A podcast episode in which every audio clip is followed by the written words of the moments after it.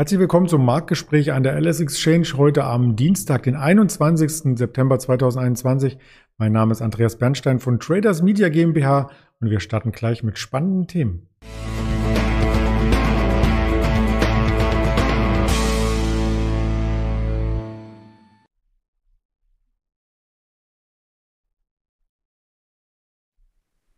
Die Volatilität ist zurück seit einigen Tagen. Der Verfallstag hat es angedeutet und gestern ging es munter weiter. Heute die Gegenrichtung. Das alles soll Thema sein und das Thema möchte ich natürlich nicht alleine hier erörtern, sondern habe äh, fachkundig mir Verstärkung geholt. Wie immer Dienstag den Daniel Saurens, den ich jetzt ins Bild halte. Hallo Daniel.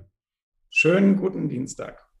Ja, du hast Volatilität ordentlich mitgebracht und auch den Durchblick, das sehe ich an der Brille. Warum geht es denn beim DAX heute schon wieder in die andere Richtung? Ja, weil ich mag, wenn ein Plan funktioniert. Wir haben ja in den letzten Wochen hier ganz oft äh, bei Vola 16 oder 17 gestanden und äh, der Tenor war ja immer verkauft die Rallyes und äh, buy the dip sozusagen. Und gestern war es beim DAX so, äh, ich glaube, die Toten Hosen hatten mal ein Album, das hieß Kauf mich. Und genau dieses Kauf mich stand gestern äh, um die Mittagszeit beim DAX drauf. Äh, wir waren im Sentiment völlig überverkauft. Äh, die Vola schoss Richtung 30, also fast eine Verdopplung zu den Tiefständen der letzten Wochen. Und wenn man leicht antizyklisch unterwegs ist, was wir ja äh, sind, dann musste man gestern einfach reingreifen oder zumindest Absicherungen glattstellen. Denn der gestrige Tag war mal wieder ein Beispiel dafür und wir haben ja mal ein Spezial Webinar zum Thema Volatilität und Sentiment gemacht und Einflussfaktoren. Äh, du erinnerst dich sicher. Und ähm, die Volatilität ist ausgesprochen wichtig, weil sie auch in Optionsscheine als wesentlicher Faktor mit reinspielt. Und gestern war dieser Fakt, wer sich eingedeckt hatte mit Put-Optionsscheinen, der hatte diese Kraft der zwei Herzen. Also die Kursrichtung nach unten hatte gestimmt in der Absicherung und dieser deutliche Anstieg in der Volatilität hat die Scheine noch mal teurer gemacht. Das bedeutete gestern aber auch, bitte glattstellen, weil die Chance, dass die Vola noch weiter stieg, war aus meiner Sicht relativ gering. Und heute sehen wir genau das Gegenteil. Deutlicher Rücklauf in der Vola, fast 20 Prozent Vola-Korrektur zum Peak gestern. Und ähm, ja, es war einfach für den kurzfristigen Erholungstrade auf der Long-Seite gestern Nachmittag ein wunderbares Umfeld. Und ähm, ja, jetzt ist die Vola schon ein gutes Stück zurückgekommen, aber es ist noch Platz bis in die alten äh, Sphären auf der Unterseite, jetzt darf man natürlich nicht vergessen, wir handeln gerade im DAX mit ein bisschen extra äh, Wohler, weil wir ja am Sonntag so ein kleines Spezialereignis haben, auf das wir am Donnerstagabend, Achtung Cliffhanger, in einem Spezialwebinar noch eingehen. Die Daten geben wir zum Ende der Schalte hier gern noch bekannt und den Link unter dem Video. Aber danke schon mal, dass du darauf aufmerksam machtest. Ich habe gestern auch ein bisschen Angst gespürt in den USA. Und der Fear and Creed Index, der ist das erste Mal seit längerer Zeit wieder in den Quadranten rein ähm, gewandert, wo es wirklich um Angst geht. Ist das auch dann so eine Art Kontraindikator? Man darf heute von steigenden Kursen in den USA ausgehen? Ja, Panic sogar. Äh, gestern waren wir dunkelrot und wer sich mal den Fear and Greed Index auf dem langen äh, Bild anschaut, der sieht natürlich im Jahr 2020 im März diesen Einser Fear and Greed, das war der ultimative Ausverkauf rund um äh, Corona, das ist klar. Aber dann schaut man mal ab April 2020 bis jetzt, dann gab es einen Dip nach unten und äh, unsere Zuschauer werden das wissen, das war die Woche bevor Donald Trump abgewählt wurde, also vor der US-Wahl. Und jetzt waren wir gestern genau an diesem gleichen Punkt angelangt, ähm, bis auf ein, zwei Zähler. Also wieder in Extreme Fear. Und interessant auch, wir haben gestern nicht nur die 50-Tage-Linie im ähm, SP 500 unterschritten, sondern sind auch das erste Mal seit einem Dreivierteljahr ungefähr wieder an die 125er Linie rangelaufen, genau wie in der Woche vor der US-Wahl. Äh, jetzt eine kleine Parallele, dass die deutsche Bundestagswahl ist, das würde ich da jetzt mal nicht als ursächlich bezeichnen. Die Amerikaner interessieren sich, glaube ich, relativ wenig für Olaf Scholz oder Saskia Esken, aber ähm, das war durchaus spannend zu sehen und deswegen auch gestern das Chance-Risiko-Verhältnis gut für einen Conter-Trade an der Nasdaq im S&P 500 und auch dort mal Absicherungen glattzustellen, selbst wenn die kurzfristige Korrektur jetzt vom äh, Allzeithoch in den jeweiligen Indizes noch nicht ausgeprägt ist, aber sie war in ihrer Dynamik innerhalb von ein paar Tagen doch ziemlich ausgeprägt. Und ähm, so kann man sich in den Märkten ganz gut bewegen aktuell. Den Nasdaq haben wir auch noch mit eingeblendet. Da sieht man ja immer noch einen Aufwärtstrend, der ein bisschen jetzt korrigiert. Hatte der aktuelle Kurs aber nicht bis zu diesem Aufwärtstrend zurück. Der liegt aktuell bei 14.380 Punkten. Auch die 200-Tage-Linie liegt noch ein bisschen tiefer. Also von der Warte aus könnte so eine Korrektur auch noch mal ein paar Tage weitergehen. Genau, wir haben gestern in unserem Teamchat gesagt, ein Tag wie gestern kommt selten allein. Das heißt, da kommt in der Regel in den Wochen danach noch mal was hinterher. Aber erstmal war das ein schöner Washout. Das ist ähm, sehr gut. Wir haben ja auch noch die Fed, das darf man auch nicht vergessen, wo die Erwartungshaltung ja ist, dass Tapering irgendwann mal äh, beginnt. Schauen wir mal, was da auch so rauskommt. Und der Klassiker wäre jetzt, wenn man das Bild mal ein bisschen nach vorne richtet. Wir haben jetzt Mitte September. So, jetzt tun wir uns noch sagen wir mal, drei, vier Wochen schwer. Und dann könnten sich die Märkte durchaus wieder erholen. Und wenn dann irgendwann alle, das äh, weiß man als Börsianer, wenn dann alle drüber sprechen, jetzt kommt die Weihnachtsrallye, dann ist die Weihnachtsrallye eigentlich schon beendet. Äh, das ist der Klassiker der letzten 10, 15 Jahre, dass meistens so Mitte November oder Anfang November die ersten sagen, jetzt Weihnachtsrallye und oftmals ist die dann, wie gesagt, durch. Dann gibt es nochmal Trockenbrot und dann geht es nochmal vor Weihnachten äh, deutlicher nach vorne. Aber da quatschen wir dann in einer der nächsten Sendungen mal äh, drüber, über das Thema Saisonalität und wie man sich auch da bewegen kann. Sehr gerne. In Richtung Weihnachten, da gibt es ja schon einige neue Produkte, zum Beispiel von Apple. Sollte man die jetzt schon bestellen, um dem Lieferengpass zu entgehen? Ja, wenn man denn was bekommt, ich habe letzte Woche mal wieder geguckt, ob es irgendwo eine Möglichkeit gibt, eine PlayStation 5 zu bekommen. Ich habe dann gleich wieder den Laptop zugemacht und habe gedacht, komm, also bevor ich mir jetzt hier einen Wolf suche, äh, dann warte ich halt noch ein halbes Jahr aber bei Apple vielleicht nicht unbedingt ein MacBook kaufen oder wenn man es kauft, eine kleine extra Betriebsanleitung dazu äh, oder, oder Handlungsanweisung dazulegen. Denn es war zu lesen, dass wenn sich kleine Partikel äh, zwischen Bildschirm und Tastatur befinden, dann gibt es wohl mysteriöse Risse in den Displays und da hat Apple gerade ein klein bisschen äh, Probleme. Ähm, das ist jetzt nicht unbedingt ursächlich dafür, dass die Aktie in den letzten Tagen korrigiert hat, sondern das war das, was wir letzte Woche so mal angeteasert hatten. Wenn Investoren einen großen Geldparkplatz suchen, gehen sie in die großen äh, Fangaktien und äh, noch ein paar äh, Titel, die in der Hitliste weiter ähm, danach kommen. Und wenn es dann an einem Tag irgendwie rauskommt, dann zieht man auch dort Geld mal ab, weil eben diese Titel sehr liquide sind. Das hat auch Apple getroffen. Aber trotzdem ist die Aktie nicht allzu weit von ihrem Rekordhoch äh, entfernt und da ist auch technisch nicht viel kaputt gegangen oder gar nichts bisher. Das stimmt. Und vielleicht kann ich dir helfen bei der PlayStation 5 für 640 Euro bei eBay. Wenn du Ach so, äh, schöner Sonderpreis, ja. Vielen Dank. Ja, so bin ich. Sehr gerne. Ja, wir wollen aber nicht nur auf die amerikanischen Werte schauen, sondern auch auf die aus äh, Deutschland. Es gab nämlich gestern eine Gegenbewegung bei der Lufthansa. Am Morgen hatte ich noch über die Kapitalerhöhung besprochen im Livestream und da war die Aktie unter 8 Euro zu haben und dann schaut man abends, dann waren die 9 Euro auf der Agenda. Was ist denn da zwischenzeitlich passiert? Die Lufthansa ist der Klassiker für ähm, Buy the rumor, sell the fact. So, wir haben über Wochen äh, drüber geredet, kommt die Kapitalerhöhung der Lufthansa und was, was passiert dann?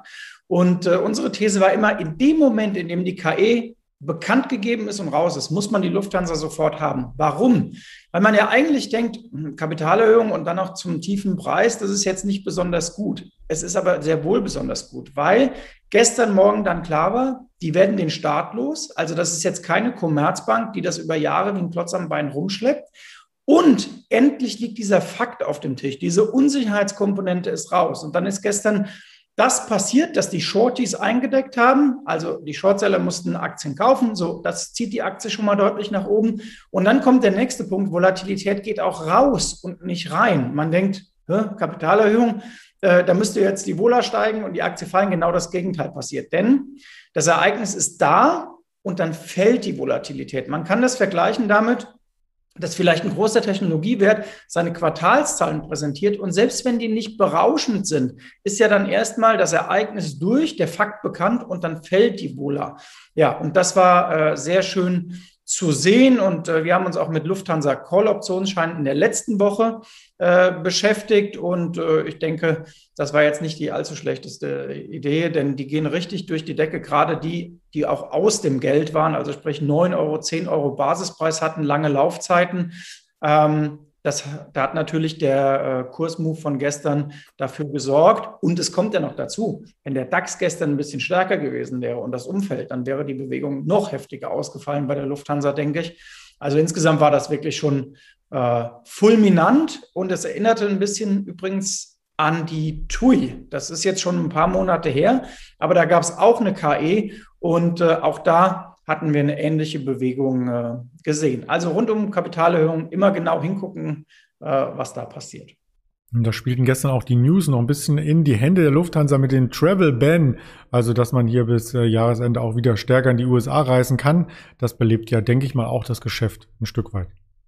Absolut. Und äh, der Vorstandschef hat ja gesagt, äh, sie sehen ohnehin wieder deutliche Belebungen bei den Businessreisen. Und Amerika ist ein extrem wichtiger Markt für die Lufthansa. Also wenn es da jetzt wieder richtig losgeht, äh, das schiebt. Und ich muss auch noch sagen, ich sehe die Lufthansa jetzt nicht vergleichbar zur Commerzbank, auch aufgrund des Geschäftsmodells. Denn die Commerzbank war damals, als der Staat einstieg, wirklich extrem angeschlagen und hatte jetzt auch keine Alleinstellungsmerkmal gegenüber anderen Banken. Also das war jetzt nichts Dolles, aber die Lufthansa hat immer noch eine gute Markenposition und sie haben die Araber gegen sich, äh, die verschiedenen Airlines. Sie haben einen starken Wettbewerber Turkish Airlines, alles, was eben vom Staat unterstützt ist.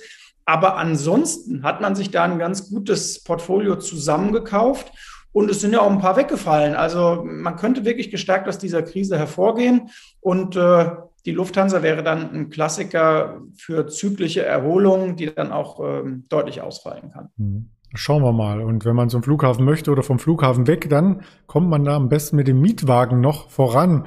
Das bringt Sixt in den Fokus. Die hat die Erholung schon länger vorangetrieben, als die Lufthansa sie jetzt gerade vielleicht andeutet. Heute ist nicht nur Turnaround Tuesday, sondern auch Überleitungs Tuesday, habe ich das Gefühl. Äh, äh, kriegst du gut hin. Ja, genau. Also Sixt hat das äh, schon länger hinbekommen und ähm, die haben dieses Jahr ja irgendwie auch alles äh, für sich. Also Mietwagen werden gesucht ohne Ende. Das ist noch pandemiebedingt. Dann streikt auch noch ein paar Wochen die äh, GDL und äh, schiebt ihnen da nochmal Zusatzgeld rein. Und jetzt sagen sie auch noch, dass das letzte Quartal gut laufen wird und dass man generell sehr optimistisch ist. Also bei Sixt äh, läuft und ähm, Generationenwechsel hin oder her. Ähm, die Aktie ist in einem sehr guten, äh, liegt sehr gut in der Spur, um im Bild zu bleiben. Ja, ist äh, auch jetzt Jahreshoch bei Sixt und in der Spur liegen. Das bringt uns dann, da hast du die Überleitung gut vollzogen zu Porsche. Du hast es eingangs schon angedeutet, dass wir darüber sprechen möchten. Die hat sich im Vergleich zu den anderen Autoherstellern äh, schadtechnisch viel, viel besser gehalten. Genau, äh, da sind wir wieder beim Thema Markenstärke, ähnlich wie bei der Lufthansa. Die haben ja auch ganz schön äh, aufgeholt. Jetzt sind sie im DAX endlich, äh, was ja jahrelang äh, aus, aufgrund von Regularien nicht möglich war. Äh, und wer diese Aktie schon immer im Fokus hat, der kann sie jetzt eben in diesen jüngsten Rücksetzer äh, sich mal angucken. wie ich finde, sehr, sehr interessant schaut sie aus.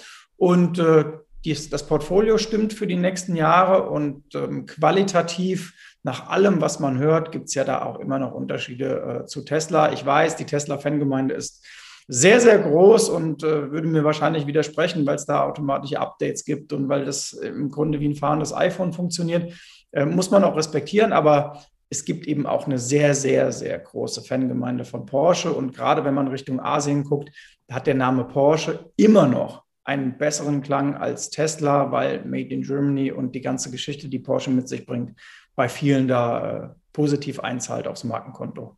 Mhm. Wie weit das positiv einzahlen kann, auch nach der Wahl, das möchten wir herausfinden gemeinsam. Du hast schon am Anfang den Cliffhanger gesetzt. Ähm, dass wir am Donnerstagabend darüber sprechen. Ab 18 Uhr wird es soweit sein. Ich habe auch ein schönes Bild von dir mitgebracht. DAX 20.000, okay, ein bisschen weit weg. Oder der große Herbstcrash. Wir müssen natürlich mit einer flotten Headline arbeiten, damit wir nicht alleine sind. Nein, Spaß beiseite. Das ist ein Thema, was uns alle interessiert. Und das möchten wir Open-End, wie es hier steht, ab 18 Uhr ergründen in Kooperation mit der Alice Exchange und mit dem Traders Magazine. Freue ich mich darauf. Du denke ich mal auch. Und die Vorfreude kann jetzt noch zwei Tage gehen. Ein paar Plätze sind noch frei. Das Ganze ist begrenzt. Also anmelden ist angesagt. Genau, ich freue mich. Ich bin auch äh, wirklich gespannt äh, auf Sonntag, ob wir da mal wieder eine Überraschung erleben seitens der Umfrageinstitute und die vielleicht doch schief liegen und äh, der ein oder andere CDU-Wähler doch sich aus seinem, äh, seiner Wohnung rausbewegt hat zum Wahllokal. Also es wird wahnsinnig spannend und dann wird eben auch interessant, was liegt am Montag auf dem Tisch, was kann der Markt daraus machen, wird Saskia Esken die neue Oskar Lafontaine und so weiter. Also ich glaube, wir haben schöne, schöne Themen. Ja, auf jeden Fall. Also bis Donnerstag, dann sehen wir uns wieder und auf den Kanälen der Alice Exchange sehen Sie als Zuschauer noch weitere äh, Fragmente zum Markt, Berichterstattungen auf Spotify als Hörvariante, auf dieser als Apple Podcast und natürlich auf Twitter, Instagram und Facebook auch unter dem Handelstag entsprechende Informationen zum Handel selbst. Ganz lieben Dank, Daniel, und dann wünsche ich dir eine schöne Mittagspause. Euch und äh, dir auch. Bis dahin. Danke, bis dann. Ciao.